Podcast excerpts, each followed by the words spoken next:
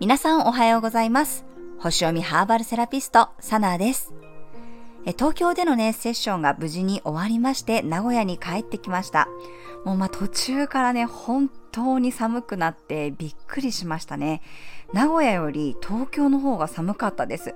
まあ、天気予報をね、見てある程度は分かっていたので、まあ、結構その中に着るね、ヒートテックとか上着も持って行ってたので大丈夫でしたが、もう寒いのが本当に私苦手なので、ああ、もう秋終わりなのかなと思って少し悲しかったですね。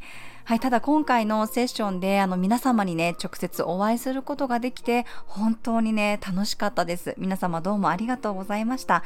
えまたね、今後も東京もしくは関西方面でもセッションとトリートメントができたらいいなと思って検討しております。興味のある方はね、あのご案内は公式 LINE にて行っておりますので、そちらにご登録いただけたらなと思います。はい、それでは2022年10月8日土曜日の星読みをしていきます。月は魚座からスタートです。海王星と重なっているので、ぼーっとしやすいエネルギーです。さらに乙女座の水星とオポジション、双子座の火星とスクエアなので、柔軟球のね、T スクエアができています。混乱するエネルギーなので少しね、注意が必要かなと思います。土星と天王星もね、ピークの角度です。冥王星とはね、セクスタイルという角度をとっているので、何かね、決意が固まるとか、覚悟を決めるという方ももしかしたらいるかもしれません。まあ、冷静さとかね、しっかりと現実を見て行動する、そういうことを促してくれるローズマリーや集中力を高めるペパーミントの香りを取り入れていただくといいと思います。はい、それでは12星座別の運勢をお伝えしていきます。お羊座さん、過去の出来事が急に蘇ってきそうな一日です。当時は理解できなかったことの意味を理解するかもしれません。お牛座さん、あなたがイメージしていたものを仲間に伝えてみると、それが突然具現化していくかもしれません。自分の中で何かが目覚めるかも。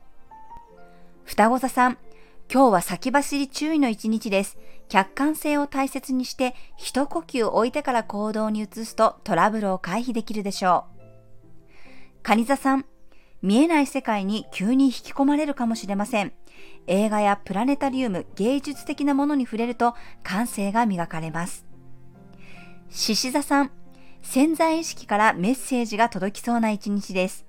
外から入ってきたものを拒むよりも受け入れてみると案外すんなり馴染みます。乙女座さん、今日はあえて言葉にしなくても不思議と人とのコンタクトが取れそうな一日です。デジタルデトックスをしてみると運気がアップします。天秤座さん、体のメンテナンスデーに最適な一日です。最近の体調から新しいライフスタイルを取り入れてみると今の自分にすごくマッチしそうです。サソリ座さん、芸術的なものに触れることで想像力が爆発しそうな一日です。いつもより自分を上手に表現できるかもしれません。伊手座さん、自分の居場所を再確認できそうな一日です。回り回ってやっぱりこれだっていうことに気がつきそうです。ヤギ座さん、夢のような話をあえて口に出してみると、不思議と現実化の糸口が見えてきそうな一日です。まずは自分のイメージを言葉にしてみてください。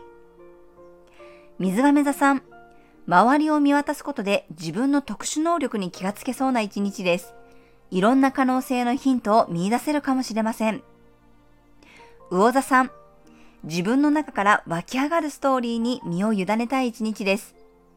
夢見心地な気分から突然自分の中でパチンと何かが生まれるかもしれません。